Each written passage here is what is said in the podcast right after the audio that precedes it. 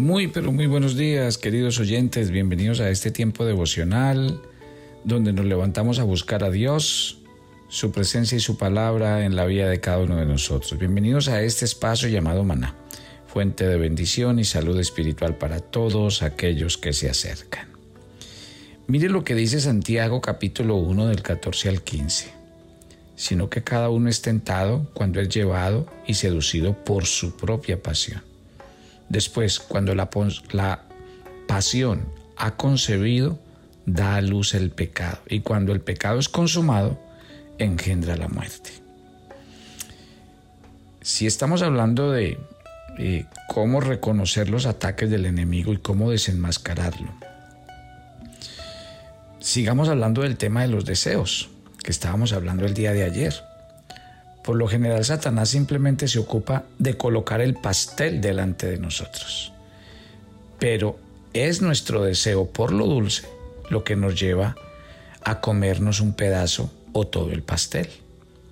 Si ese deseo no estuviera en nosotros, la oferta no luciría atractiva a nuestros ojos. En otras palabras, Satanás no nos empuja a pecar, nos atrae colocando la tentación ante nuestros ojos.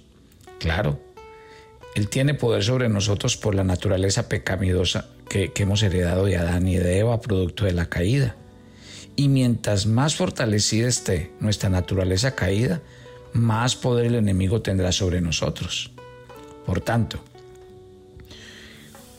cuando usted se sienta tentado, Recuerde que el problema no está en la tentación, sino en los deseos y las pasiones de su corazón. Lo que nos tienta jamás dependerá de algo externo, sino de nuestras pasiones carnales que combaten y hacen guerra contra los deseos de nuestra alma. Eso es lo que nos está explicando el texto que acabamos de leer de Santiago capítulo 1 del 14 al 15. Mire, verá que lo que realmente hace la tentación es revelar nuestras fortalezas y debilidades. ¿Por qué? Volvamos a definir la palabra tentación. Es un término que implica probar o examinar la calidad de algo. También se puede traducir en el español como prueba, intento o tratar. Si usted y yo consideramos esta definición, entonces podemos afirmar que la tentación, cuando es permitida por Dios, tiene la intención de probar la fidelidad de nuestro corazón. Recuerde que Santiago 1.3 es muy claro al decir que la tentación jamás procede de Dios. Pero si es permitida por Dios, ¿para qué? Para revelar nuestras fortalezas, pero también nuestras debilidades. En el griego, la palabra usualmente traducida como tentación, es un término utilizado en ocasiones para referirse a una tentación con la intención de hacernos pecar, ya sea que provenga de los deseos o de las circunstancias externas. Pero también es utilizada para hablar de una prueba que tiene un propósito beneficioso. Entonces, ya lo hemos tocado antes en, esta misma serie. La diferencia entre una prueba y una tentación está determinada por el origen de cada una y la intención de cuál es el fin que persigue. La tentación proviene de Satanás y su único fin es hacernos caer. La prueba procede de Dios con el propósito de refinar nuestra fe. Primera de Pedro 1.7 dice que las pruebas lo que hacen es eh, pasar por el fuego nuestra fe. Muy bien. La razón por la que la tentación es tan problemática para nosotros es por la naturaleza de, ella misma. Mire, la tentación es atractiva en el sentido de que estimula en nosotros como las hormonas del placer. La tentación despierta el interés y el agrado en nosotros por aquello que nos atrae. Pero no solamente esto, la tentación es gozosa, porque el placer inicial que produce va aumentando hasta convertirse en un deleite para nosotros. La tentación también es evasiva. ¿Y qué quiere decir eso? Que va de nuestra conciencia. porque en medio del placer que experimentamos, no somos capaces de reconocer que estamos siendo tentados, ni que ni, ni, nos percatamos del peligro que la tentación representa para nuestra vida. Y si nos alejamos de ella a tiempo, pronto nos damos cuenta que la tentación es esclavizante, pues termina dominando nuestra mente, nuestras emociones, hasta el punto de que ya no es ella quien sale a buscarnos, sino que somos nosotros que terminamos buscando la tentación porque nos parece atractiva, porque nos brinda placer y gozo. Ahora, si seguimos diciendo qué es la tentación, es decepcionante. ¿Por qué? Porque no produce lo que promete. Cuando Eva finalmente comió el fruto que lucía tan agradable a sus ojos, ¿qué pasó? Fue decepcionante, porque se dio cuenta que lo único que obtuvo fue un gran sentido de culpa y de vergüenza. Y es que la tentación es engañosa, porque siempre nos oculta las consecuencias que acarrea la desobediencia. Y por último, la tentación, la podríamos decir, es como, como por etapas, ya que cada vez es más atrevida. Y cuanto más atrevida es, los que son tentados la desean más y más. Mire, tristemente, mientras más lejos llegamos en nuestros coqueteos con la tentación, más difícil se nos hará escapar de la trampa. Mientras más escalones subamos yendo tras la tentación, más dolorosa será la caída. ¿Qué dice Dios ante la tentación? Mire que la palabra de Dios nos exhorta a huir de la tentación. Así lo dice segunda de Timoteo 2:22. Pero la idea no es simplemente alejarnos de lo que nos tienta, es correr hacia Dios.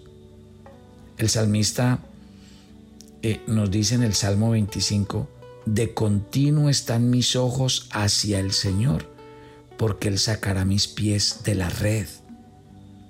El enemigo ha tendido una red delante de nosotros. ¿Con, ¿Con, cuál propósito? Con el propósito de atraparnos. Pero Dios no solamente conoce con exactitud el tamaño y la fuerza de esa red, Dios está dispuesto a socorrernos, dice este salmo. No olvide que estamos en medio de una batalla por nuestras emociones y deseos y no debemos permitir que Satanás ponga un pie en la puerta de su mente y de su corazón, porque al hacerlo estaríamos cediendo al terreno del enemigo. ¿Qué debemos entonces hacer como hijos de Dios? Recuerden esto, la tentación ocurre usualmente en un área donde usted ha sido previamente tentado. Recuerde que la tentación entra por su mente. La tentación se aprovecha de lo que a usted le atrae. La tentación parece llenar una necesidad legítima, pero lo hace ilegítimamente. Lo hace en la forma incorrecta, en el tiempo incorrecto. La tentación siempre va a golpear cuando usted no está alerta. La tentación va a usar su imaginación, va a usar la racionalización para adormecer la conciencia. La tentación se va a volver compulsiva en su vida y la tentación le va a abrir a usted posibilidades poco usuales. ¿Por qué tenemos que observar esto? Porque mientras usted y yo desenmascaramos al enemigo, vamos a conocer cómo opera la tentación. Y así podemos resistirle cuando se presente en nuestras vidas. Mire que el Señor estaba consciente de que hay un enemigo y que anda como león rugiente buscando a quien devorar. Por eso él le dijo a los discípulos en Getsemaní, allá en Mateo 26, 41, les dijo, velen y oren para que no entren en tentación. El espíritu está dispuesto, pero la carne es débil. ¿Se acuerdan? Aunque en el aposento alto Pedro estaba dispuesto a ir con el Señor tanto a la cárcel como a la muerte, porque le dijo, Señor, yo voy con usted hasta donde sea. Jesús conocía algo que los discípulos ignoraban. Jesús sabía el poder de la debilidad de la carne. Él sabía que su arresto llenaría de temor a sus discípulos. Él sabía que Pedro lo iba a negar tres veces antes que el gallo cantara esa noche. Y por eso los mandó a orar para que pudieran resistir la tentación que se avecinaba. Pero bueno, ustedes lo saben. Los discípulos en vez de orar, ¿qué pasó? ¿Se acuerda qué pasó? Se durmieron. Considere las siguientes preguntas como una manera de evaluar su corazón. ¿Listo? A ver, ¿cómo responde usted a estas preguntas? ¿Está usted negando la tentación en su vida? ¿Usted cree que esos ataques que está recibiendo, no, esos son bobadas, eso va a pasar? ¿La está negando? ¿Está usted defensivo con la relación, con, digamos, con relación a la tentación? Eso no me va a pasar a mí. ¿Se siente usted culpable pero lo oculta? ¿Está usted siendo distraído y descuidado eh, eh, en, en los intereses que usted debe cuidar como hijo de Dios? No pierda más tiempo. Y lo que queda claro es, frente a la tentación debemos tener siempre claro una cosa. Huya. Corra, pero corra a Dios en busca de auxilio. Recuerde que la guerra espiritual empieza por nuestras emociones y deseos. Y que cuando combatimos con ellos es muy complejo, porque no siempre estamos conscientes de lo que está pasando en nuestro interior. Muchas veces no podemos entender todo ese revuelto que llevamos por dentro en nuestras emociones. Entonces, fruto de eso es que usted y yo debemos ser cada día más y más conscientes de que la tentación está ahí y que yo tengo que mantenerme firme. Entonces es muy importante en esta mañana, mientras usted escucha este tiempo devocional, que usted identifique en su vida cuáles son las cosas a las que yo les estoy abriendo puertas, cuáles son las áreas de mi vida donde yo me hago vulnerable, donde quedo como, como es como si en, en, en el ring uno de los boxeadores bajará las manos. El día que un boxeador baja las manos, recibirá el peor golpe de su vida que lo tirará a la lona. Por eso hay una expresión que dice, no baje la guardia. Y no bajar la guardia es eso. Es entender que hay alguien que está tratando de tirarme, de destrozarme, de acabar mi vida. Entonces por eso el gran llamado de la Biblia es a velar, a orar para no entrar en la tentación. Siempre como que llegamos a la misma conclusión. Porque de alguna u otra manera cuando llegamos a, las, a los puntos finales de cada reflexión del devocional llegamos al punto crítico, la vida espiritual. Caemos porque no estamos fortalecidos en nuestra vida espiritual. Abrimos puertas porque estamos descuidados espiritualmente. ¿Por qué cedemos a la tentación? Porque estamos distraídos, porque estamos ocupados y porque la vida espiritual no está siendo atendida debidamente. Si ve lo importante, mi querida familia, de mantener una vida espiritual sólida, de mantener una vida espiritual en la que yo soy consciente, porque yo todos los días me debo levantar con eso. Yo soy consciente de que vivimos en un mundo caído.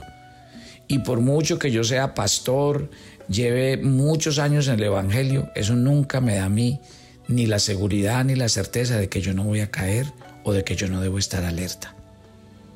Aquí no hay tiempo, aquí no hay experiencia que valga. Aquí no son los muchos años de cristiano los que me van a asegurar mi firmeza espiritual.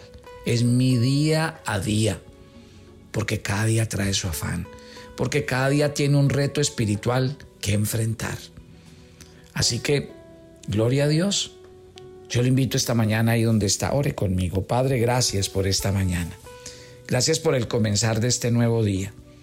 Y gracias por permitirnos entender que la tentación está ahí, a las puertas. Y que yo realmente no, ante ella no, no puedo vivir ni estresado ni sorprendido. Está ahí a las puertas. Y mientras yo permanezca firme, y mientras yo permanezca alerta, y mientras mi vida de oración sea consistente, yo creo que voy a poder permanecer. Esa es mi oración por cada oyente de Maná. Que sus vidas sean conscientes de la necesidad de permanecer firmes en la fe y de saber que esto es día a día, que aquí no hay experiencia que valga, ni años que, que acrediten mi vida cristiana y digan, como yo llevo tantos años, no.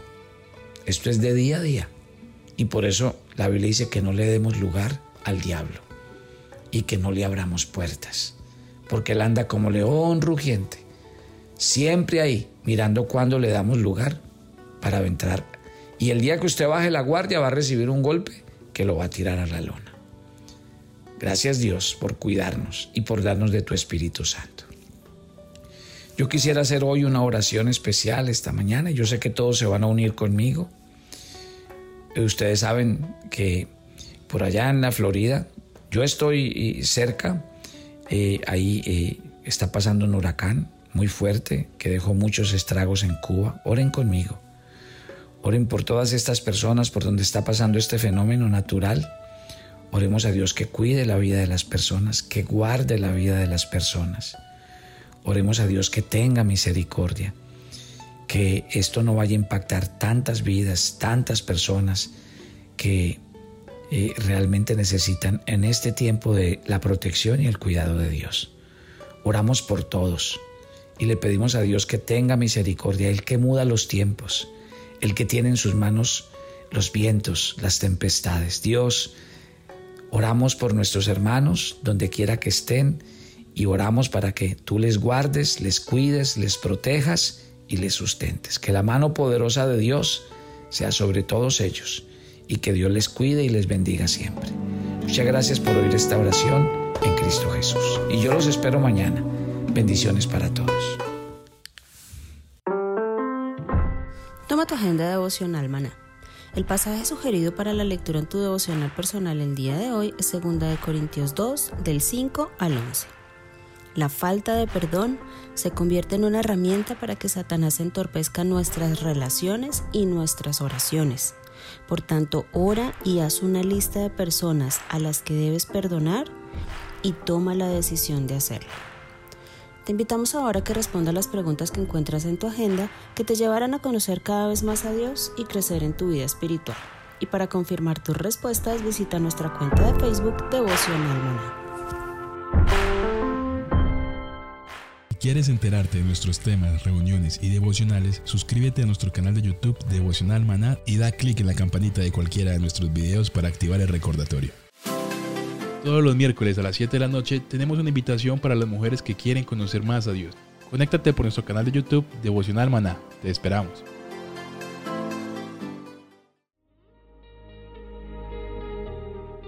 El maná era diario.